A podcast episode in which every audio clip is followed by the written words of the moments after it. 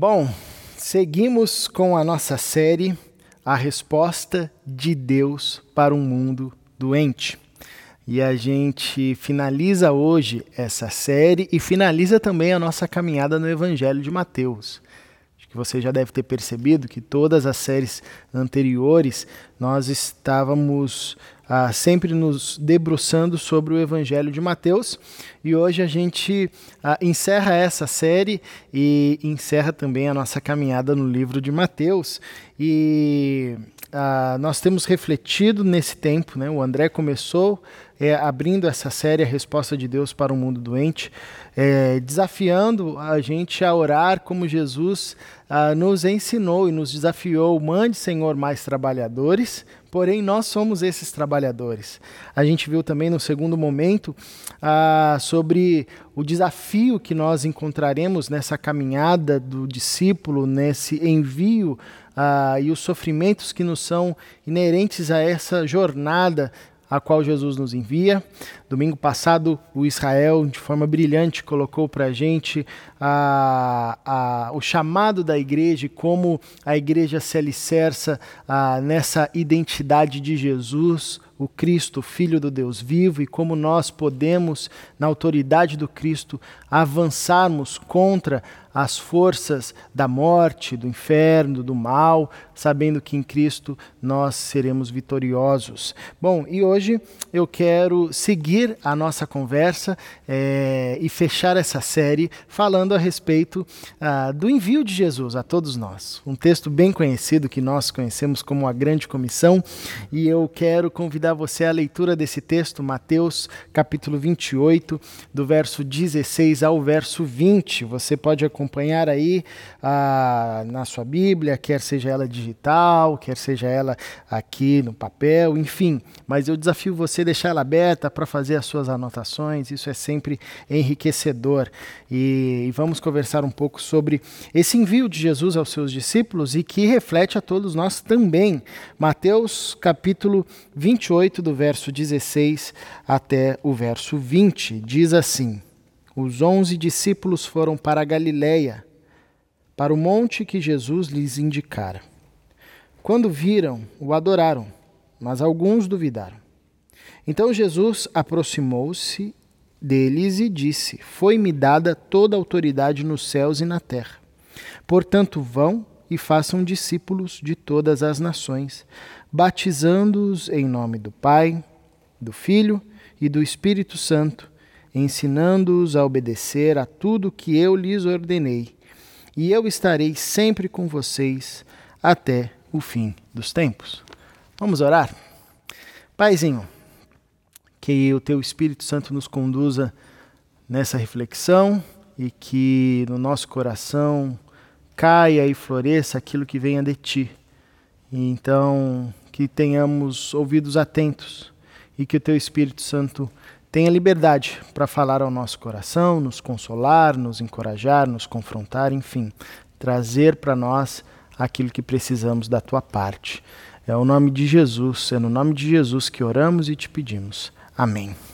Bom, ah, nós estamos aqui num contexto é, onde Jesus é, está enviando os seus discípulos agora de forma oficial. Né? Interessante, esse texto recebe um título muito comum, a Grande Comissão, e ele também pode ser visto em textos correlacionados em outros evangelhos, em Marcos, Lucas, em João e também ah, no primeiro capítulo de Atos, Jesus é, comissionando os seus discípulos. E é interessante que esses textos se complementam, ora são momentos diferentes, mas a ideia e a proposta é a mesma, é, Jesus enviando os seus discípulos, e nós estamos aqui no final de Mateus, né? Ah, no último capítulo de Mateus, nos últimos versos de Mateus, e é interessante que os últimos versos terminam com esse envio dos discípulos.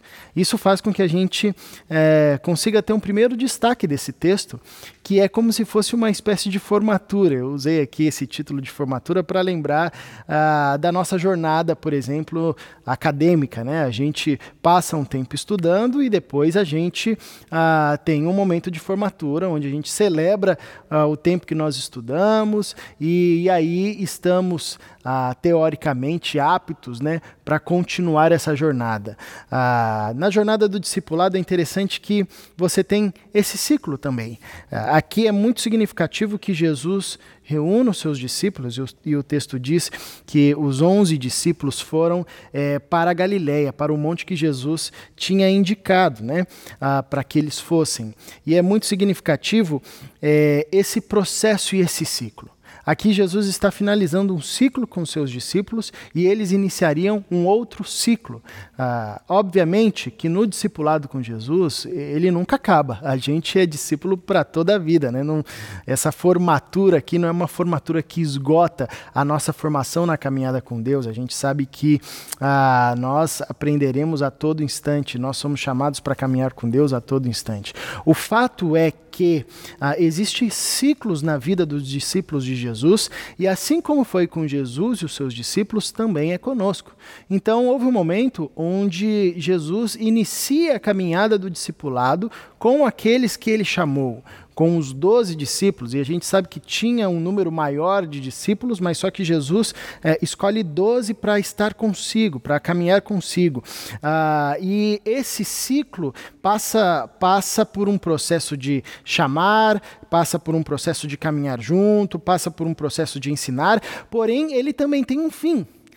E aqui no final do, do capítulo de Mateus, esse primeiro ciclo, ele se encerra e Jesus vai enviar agora os seus discípulos, dizendo, olha, uh, agora a missão é outra. Vocês aprenderam o que tinham que aprender, vocês estão preparados e prontos, isso não significa que eles não deveriam aprender mais nada, ou que eles não iriam descobrir, ou não seria revelado para eles outras verdades porque quando a gente vai, por exemplo, para o livro de Atos, a gente percebe que eh, eles aprendem muito mais ainda quando eles estão à frente do ministério, ah, e isso é, é, um chamado contínuo, e foi um chamado contínuo para eles, mas o fato é que é, aquele ciclo, aquele ciclo, estava se fechando, estava começando um novo ciclo, e esse novo ciclo se iniciava agora com o envio. Se o primeiro ciclo era Jesus chamando os discípulos para estarem perto dele, para aprender com ele, esse segundo ciclo,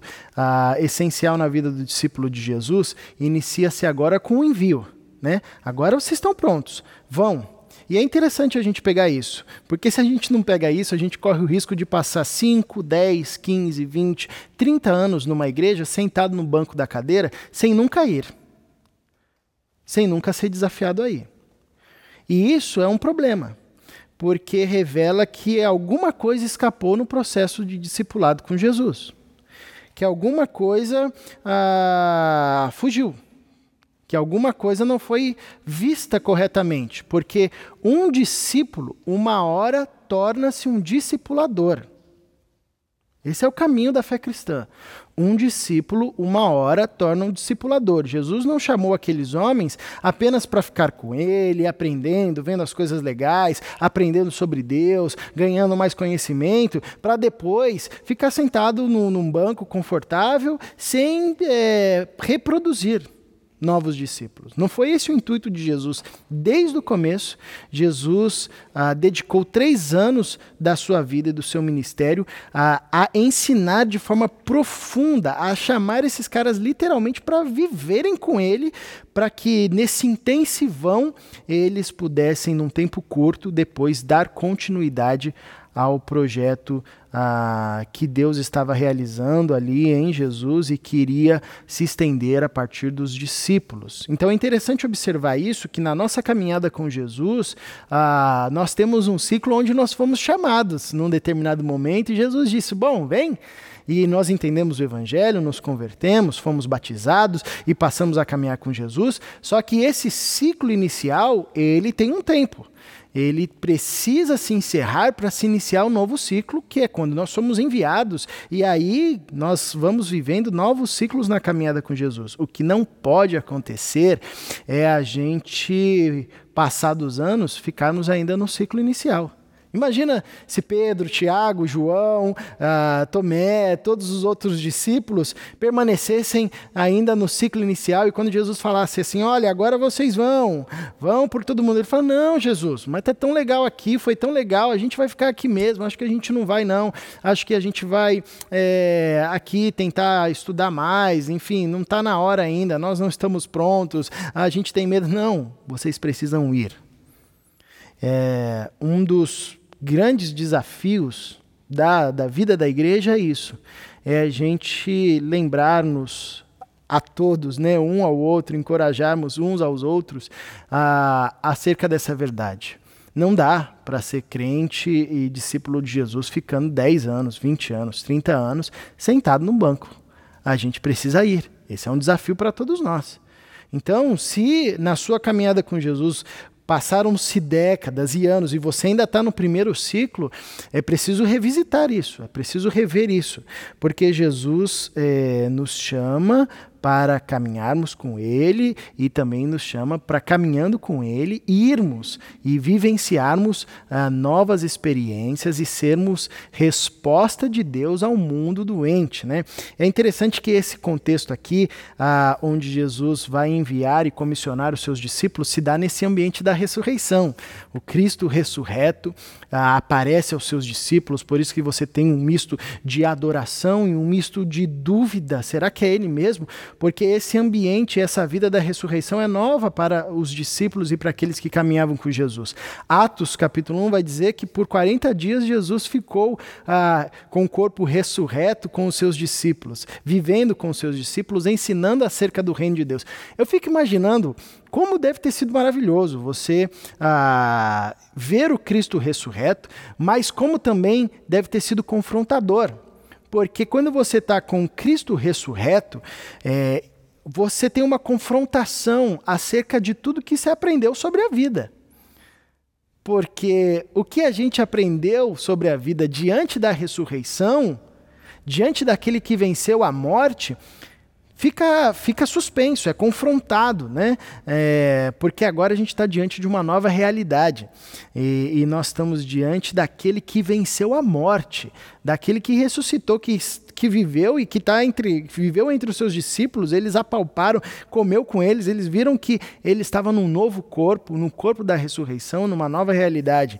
Então, esses discípulos são comissionados nesse ambiente uh, e, e são enviados a partir desse ambiente, dessa esperança da ressurreição. E é isso que faz todo sentido e é isso que faz toda a diferença, porque quando você vê os discípulos iniciando o ministério, ah, no livro de Atos, por exemplo, eles vão com toda ousadia, é, cheios do Espírito Santo e cheios dessa consciência da ressurreição, de que Cristo venceu a morte e ele tem autoridade realmente ele tem autoridade sobre tudo.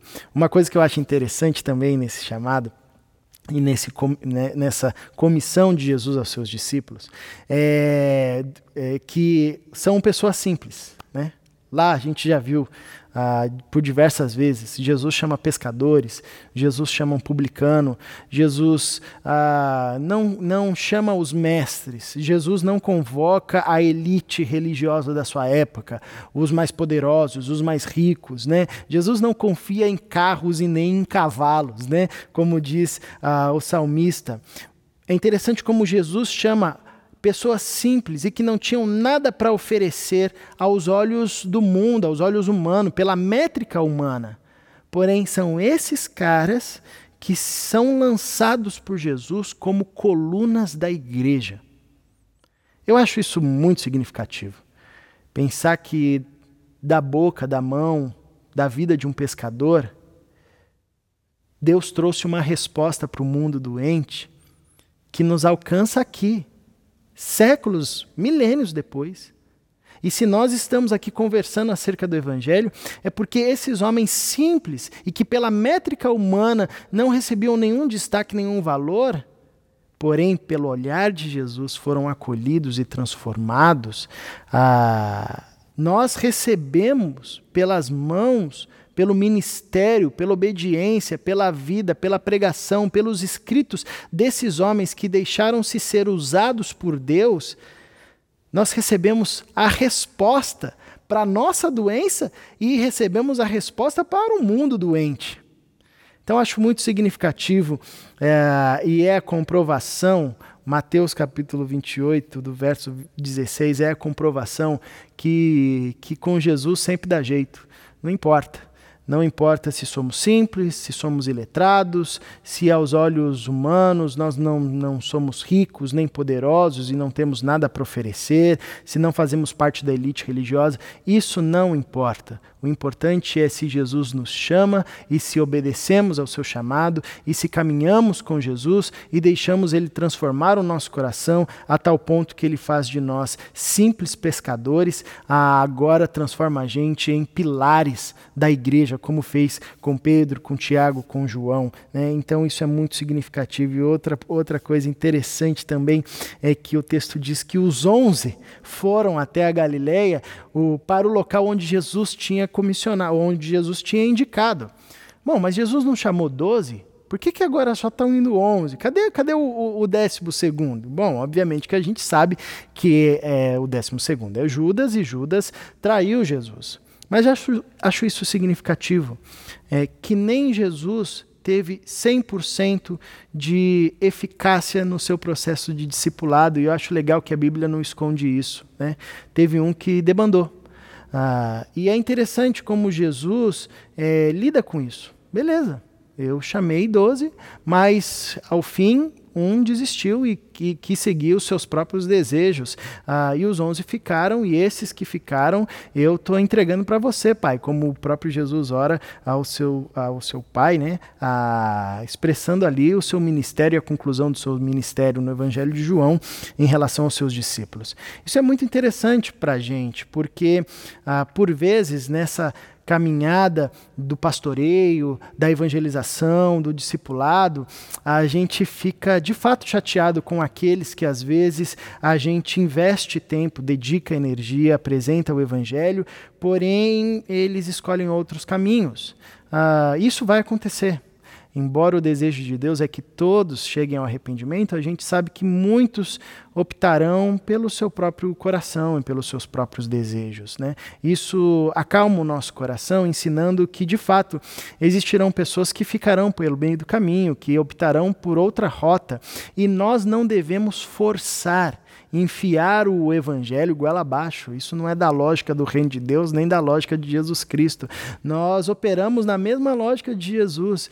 É, eu estou à porta e bato. Se você abrir, eu vou entrar e vou, vou viver e ter comunhão com você. Essa é a forma como Jesus se apresenta a, ao mundo, se apresenta a nós, e essa é a forma como também nós, quanto discípulos de Jesus, devemos apresentar o Cristo, né? sabendo que pessoas responderão responderão a esse chamado e que pessoas não responderão e que outras iniciarão essa caminhada, mas ficarão pelo caminho. O que compete a nós, como Israel disse já em outra pregação, orar, interceder e dizer: Olha, eu estou aqui à disposição no que depender de mim, a minha porta vai estar sempre aberta. Então é muito significativo que Jesus começa com 12, mas tem um que fica pelo caminho. Ah, porque é assim, na trajetória cristã, é, a gente sabe que, como dissemos até anteriormente, o caminho é estreito e muitas vezes muitos ficarão. É, tomados pelo desejo de ir pela porta larga. E aí a nós só compete interceder, orar e, e, fazer como Cristo, seguir em frente com aqueles que continuaram e que permaneceram. É interessante que nesse texto também, nesses versos, nós encontramos o fundamento pelo qual Jesus envia os seus discípulos. É, e aqui a gente relembra um pouco da fala do Israel no domingo passado. Né? Ah, Jesus envia os seus discípulos e comissiona os seus discípulos a partir da sua autoridade. Ele mesmo diz: é, Toda autoridade me foi dada nos céus e na terra. E isso é muito incrível. Ah, quando nós vemos Jesus no seu ministério curando, ressuscitando, libertando pessoas, pregando o evangelho com autoridade, de tal forma que nem mesmo os mestres de Israel conseguiam resisti-lo, ah, nós vemos ali um pouco, lampejos da autoridade de Jesus. Jesus exercendo a sua autoridade. É muito interessante que a gente tem o costume de achar que o milagre ou os milagres realizados por Jesus, né, é, é meio que assim um passe de mágica, né? É, só que milagre ele ele é na verdade reconhecimento de autoridade. Quando Jesus diz para o mar, cala-te, quando Jesus diz para o vento, silencia-te, e os discípulos ficam admirados e dizem: Quem é esse que até o vento e o mar lhe obedecem? Qual é a lógica ali? Jesus dá uma ordem e os elementos da criação, como o vento e o mar, reconhecem a autoridade de Jesus. Quando Jesus chega para um, um paralítico e diz: Levanta e anda, Jesus não está falando um, um, palavras mágicas como abre de sésamo, né? O que está acontecendo ali é um reconhecimento de autoridade. As células mortas do corpo daquele paralítico ouvem a voz, reconhecem a voz e a autoridade de Jesus e elas se rearranjam de tal forma que faz com que aquele cara se levante. Quando Jesus dá uma ordem para que ah, encham as talhas e depois experimentem, ah, a, a, a autoridade de Jesus interfere na relação das moléculas transformando aquela molécula num processo ah, que a gente não consegue nem reproduzir com todo o maquinário humano ah, em vinho. Isso é reconhecimento de autoridade. É dessa autoridade que Jesus está falando. Toda autoridade me foi dada. Talvez a gente pergunte: poxa, mas você já não tinha toda a autoridade? Jesus, luz de luz, Deus de Deus, verdadeiro Deus de verdadeiro Deus.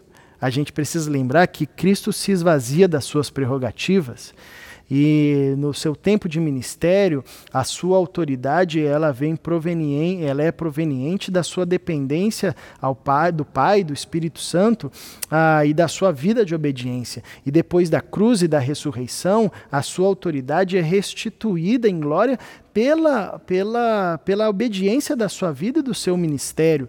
Ah, e então ele tem a sua autoridade ou as suas prerrogativas que foram, como diz Paulo em Efésios capítulo 2, deixadas ou esvaziadas, né, para o processo da encarnação, ele, ele volta a sentar à destra do Deus Pai Todo-Poderoso. E essa autoridade que é sobre o céu, sobre a terra, ou seja, é uma autoridade integral, é uma autoridade que alcança todos os setores da vida. Isso aqui é incrível e a gente não pode perder isso de vista. A autoridade de Jesus e que Jesus põe sobre os seus discípulos e na qual nós somos é, enviados a partir dessa autoridade, que é o nosso fundamento, essa autoridade abrange toda a existência, quer o céu, quer a terra, quer embaixo da terra, quer as coisas visíveis ou invisíveis. Não existe nada que não esteja sob os pés de Jesus Cristo, sob a autoridade de Jesus. Isso uh, faz com que a gente compreenda que Jesus não deseja ser apenas Senhor e Rei daquilo que nós designamos como espiritual, da nossa alma, do nosso espírito, da nossa salvação, da nossa vida futura. Não, Jesus Cristo é Senhor e Rei sobre tudo que existe. Até a última estrela do universo. Cristo é Senhor e Rei. Toda autoridade foi dada a Cristo Jesus, nos céus e na terra. É uma autoridade integral. Você tem uma amplitude de autoridade. Isso deve nortear o nosso ministério, porque nós somos enviados nessa autoridade. Mas, infelizmente, porque às vezes a gente faz uma distinção entre corpo e alma, entre matéria e espírito, entre o que é espiritual e o que é terreno. A gente acha que a autoridade de Jesus diz respeito apenas às coisas espirituais. A, a gente acha que a autoridade de Jesus diz apenas é, respeito ao domingo, à igreja, à celebração, às dinâmicas de resistência infernal, de luta contra o inferno. A gente às vezes concentra a autoridade de Jesus nessas perspectivas espirituais. E a gente não vê e não consegue perceber a autoridade de Jesus sobre o nosso dia a dia, sobre a, a forma como nós educamos o nosso filho, como os nossos filhos, como lidamos com a nossa família, com os nossos amigos. A autoridade de Jesus sobre o nosso trabalho trabalho, sobre a forma como a gente trabalha, sobre a forma como a gente produz, sobre a forma como a gente conduz o nosso trabalho, a gente não consegue ver a autoridade de Jesus sobre os nossos recursos, sobre as nossas finanças, sobre o que a gente ganha, como a gente ganha, para que a gente ganha. A gente não consegue ver a autoridade de Jesus na perspectiva política, na esfera política, como isso interfere na esfera política. E quando a gente tenta é, pensar nisso, a gente pensa de uma forma equivocada, completamente a, a pautada num discurso religioso e num projeto de poder pessoal e não na lógica do reino de Deus. Ou seja, a gente tem uma visão ah, separada, a gente faz uma separação da autoridade de Jesus e, e relega, coloca ela a questões espirituais, enquanto Jesus está dizendo: toda autoridade me foi dada nos céus e na terra. O meu nome é autoridade e é respeitado, tanto nas dinâmicas do céu, nas dinâmicas espirituais que, que fogem aos nossos olhos, quanto nas dinâmicas terrenas, daquilo que é material. A minha autoridade ela é válida em todas essas dimensões. E isso é importante porque nós somos enviados nessa autoridade. Tanto que Jesus diz: portanto, ou seja, toda a autoridade me foi dada. Então, por essa razão, porque eu tenho toda a autoridade no céu e na terra, vão, façam discípulos de todas as nações. Vão. Esse é o famoso id. Ou, melhor, né, dentro da perspectiva do texto, indo. Essa ideia do vão é, é mais do que uma ação única, mas é uma lógica contínua. Indo é o nosso famoso gerúndio, que a gente gosta de usar muito, né? Indo, ao irem, ao viverem, ao caminharem, ao existirem, a cada dia, a cada momento, onde estiverem, vão a partir da minha autoridade, vivam a partir da minha autoridade, executem a missão que eu estou delegando e destinando a vocês a partir da minha autoridade. E porque eu tenho autoridade sobre os céus e sobre a terra, vocês podem ir. Você lembra que há dois, domingo há dois domingos atrás nós conversamos sobre Jesus enviando seus discípulos como ovelhas em meio aos lobos. E é um texto que, num primeiro momento, diz: Meu, qual que é o sentido desse chamado? Que loucura! Que chamado kamikaze, meu! Ah, só que agora, diante dessa fala de Jesus, isso fica claro. Porque eu tenho autoridade sobre os céus e a terra. Vão, Vão como ovelha em meio aos lobos. Não tenham medo, porque toda autoridade me foi dada nos céus e na terra, portanto, vão. É interessante que aqui tem uma mudança de paradigma missionário ou missiológico, ou a forma de fazer missão. No Antigo Testamento, Israel também foi chamado por Deus e vocacionado por Deus para o serviço ou a obra missionária. Só que a lógica do, do Antigo Testamento, a lógica missionária do Antigo Testamento era uma e a lógica do Antigo Testamento é outra.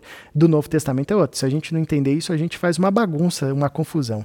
No Antigo Testamento, o povo de Israel não precisava ir para as nações. O povo de Israel precisava ficar na terra prometida. E por que ele precisava ficar na terra prometida? Porque a missão do povo de Israel era preparar o ambiente para a chegada do Messias.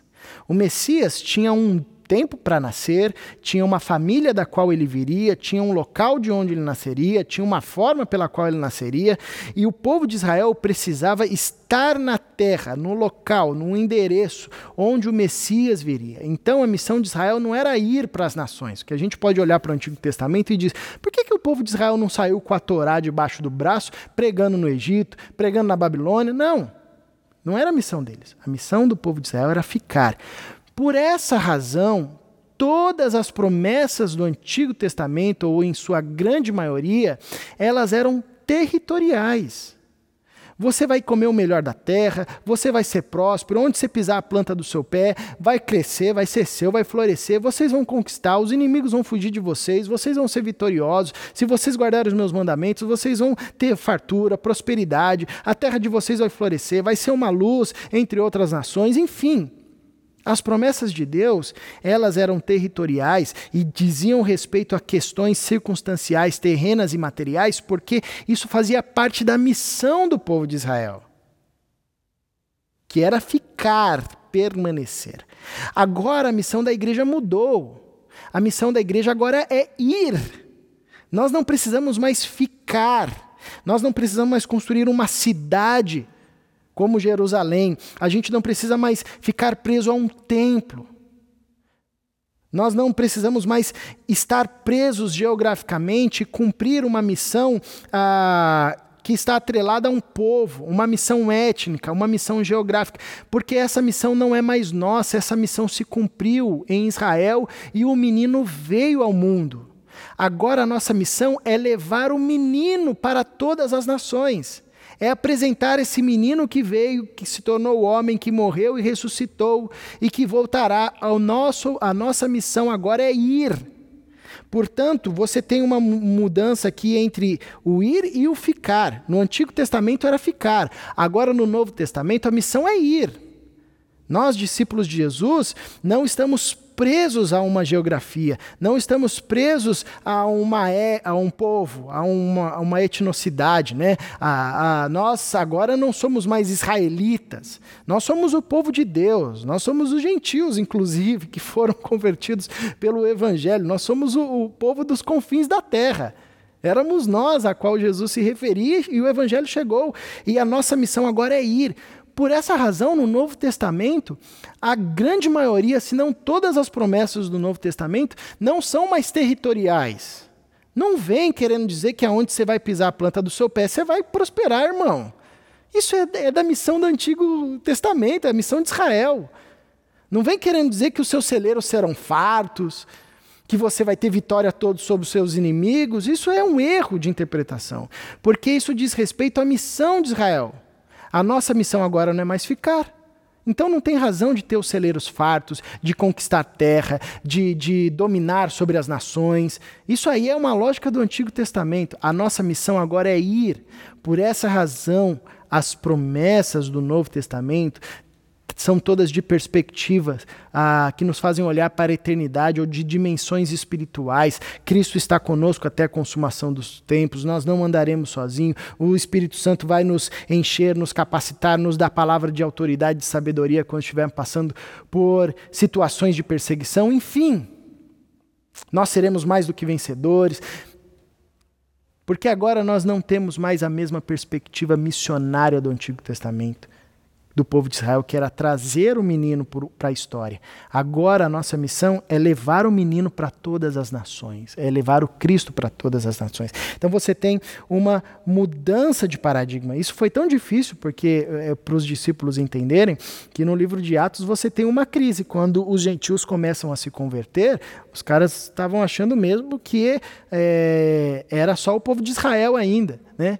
Ah, e eles tiveram uma crise, tanto que em Atos capítulo 15 eles têm ali um concílio, um debate para eles é, aprofundarem esse, esse, essa discussão e lembrarem que agora a missão da igreja é outra, é ir. Um quarto destaque que nós encontramos nesse texto é a própria missão que Jesus delega aos seus discípulos. Quando ele, quando ele diz: Olha, é, vão indo né, por onde vocês passarem, é, façam discípulos de todas as nações, batizando-os em nome do Pai, do Filho e do Espírito Santo, é, e ensinando-os a obedecer tudo o que eu tenho ou tudo que eu ordenei a vocês.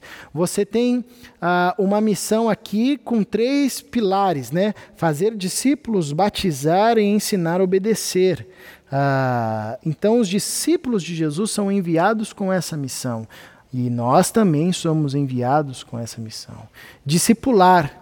Discipular é o mesmo processo que fazer o mesmo processo que Jesus fez com esses discípulos e que eles fizeram também com outros, né? Que consiste em chamar pessoas para uma caminhada de partilha de vida à luz do evangelho. Discipular é muito mais do que estudar um livro junto, né? Às vezes a pessoa fala: "Não, vou fazer um discipulado". A gente comprou um livro aí estuda quatro lições, check, check, check, check e aí terminou, beleza, você já está discipulado, pronto. Não. Não foi isso que Jesus fez. O, método de Jesus continua sendo válido para a gente. Jesus chama 12 pessoas para estarem com Ele, para aprenderem com Ele, para conviverem com Ele. Isso é discipulado é a gente encontrar ao longo da caminhada a pessoas com as quais nós podemos partilhar a vida. Numa caminhada que tem um objetivo, que é, ao fim, ou pelo menos no encerramento de um ciclo dessa caminhada, a pessoa com quem a gente caminhou esteja apta e floresça nela o desejo de ir, indo, caminhando conduzindo, discipulando outras pessoas, ou seja, reproduzir. Ah, então, esse é o primeiro a primeira tarefa dessa missão, fazer discípulos, fazer discípulos à semelhança de Jesus. Vale a pena ressaltar isso, que tem muito projeto de discipulado onde a pessoa faz uma, um discípulo à sua semelhança.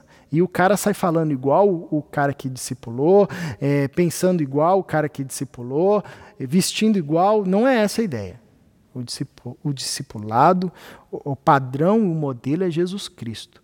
Vamos caminhar junto, vamos partilhar vida para que a gente aprenda junto como sermos, como sermos parecidos com Jesus Cristo.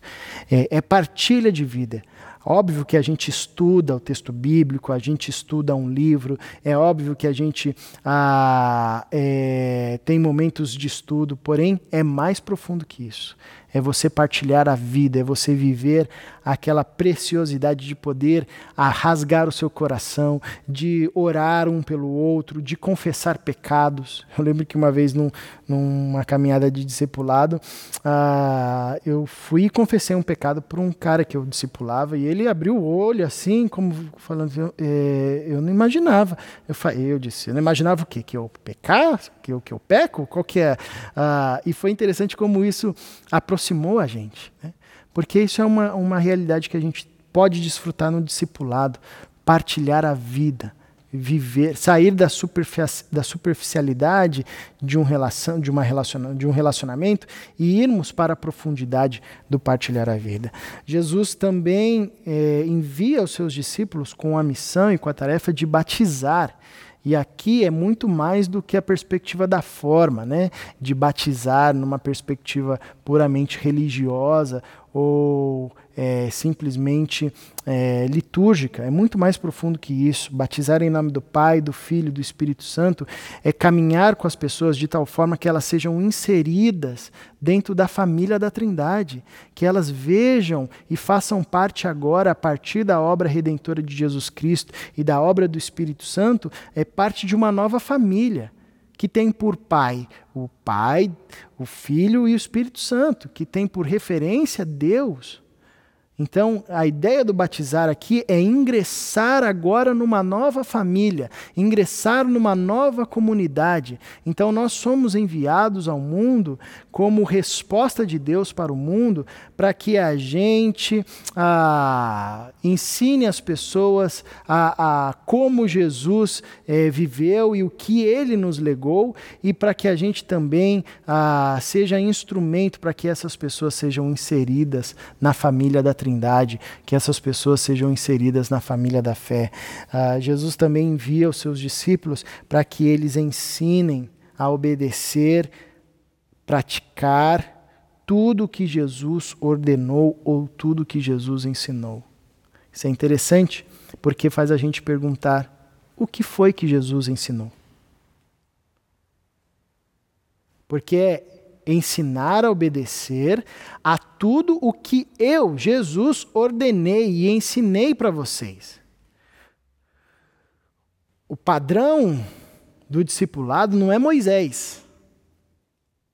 Não é um código de regra moral, não é um conjunto de interpretações dos fariseus, mas é o que Jesus ensinou. Bom, a gente poderia passar aqui o dia inteiro falando que Jesus ensinou aos seus discípulos. Ensinou a amar, ensinou a ser misericordioso, ensinou a obedecer o Pai, ensinou a temer a palavra de Deus, ensinou a, acerca de, de ter profundidade na relação com Deus, ensinou acerca da vida de oração, acerca da vida de jejum, acerca da vida da compaixão com os mais vulneráveis. Ele ensinou acerca a, da misericórdia com aqueles que estão espezinhados pelo pecado. Ele ensinou a olhar para a multidão com compaixão, enfim. Quanta coisa Jesus ensinou. E nós, quanto discípulos de Jesus, somos enviados não para trazer uma mensagem nossa, uma ideia nossa, a nossa perspectiva a, filosófica. Não.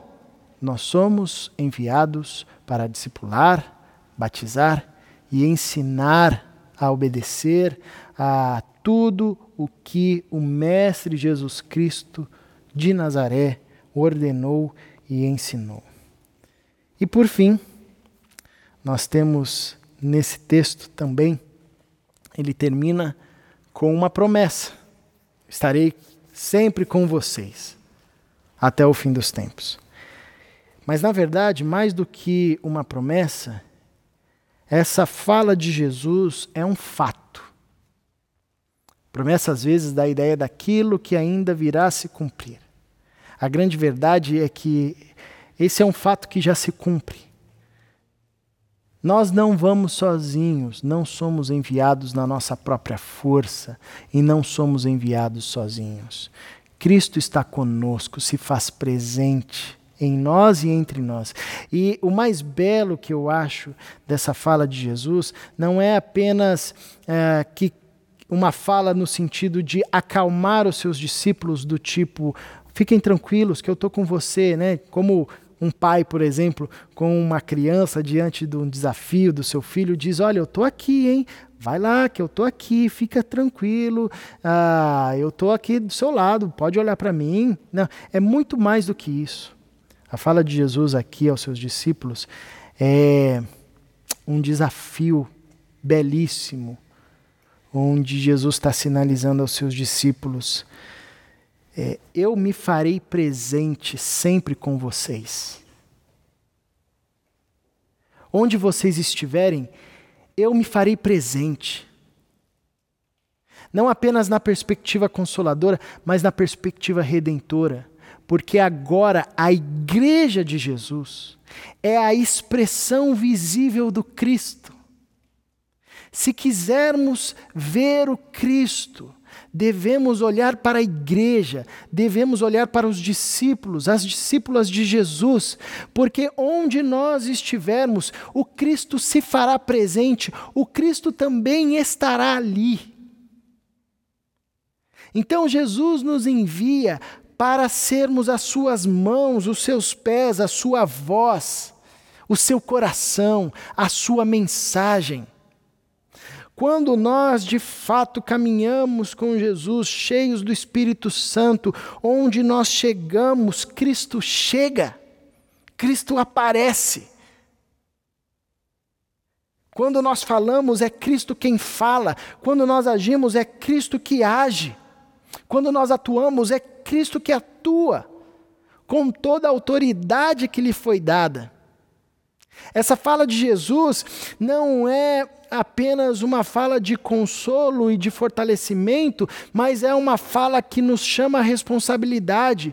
Se vocês quiserem que o Cristo apareça na história, então vão, vivam, proclamem, ajam, construam, atuem, porque quando vocês chegam, eu chego. Quando vocês falam, eu falo. É interessante que sempre que acontece uma catástrofe ou uma coisa que uh, nos põe à reflexão, invariavelmente uma das primeiras perguntas que a gente faz ou que a gente ouve até é: onde é que estava Deus? Onde é que onde é que está Deus? Que aconteceu tudo isso e não fez nada. Onde é que está Deus diante dos milhares de brasileiros que começam a sofrer novamente com a fome? Onde é que está Deus? Onde é que está Deus diante dos 600 mil que foram mortos pela Covid? Onde é que está Deus diante das famílias que estão agora tendo que se abrigar nas ruas? E quando a gente passa, a gente começa a ver já um aumento de número de pessoas em situação de rua.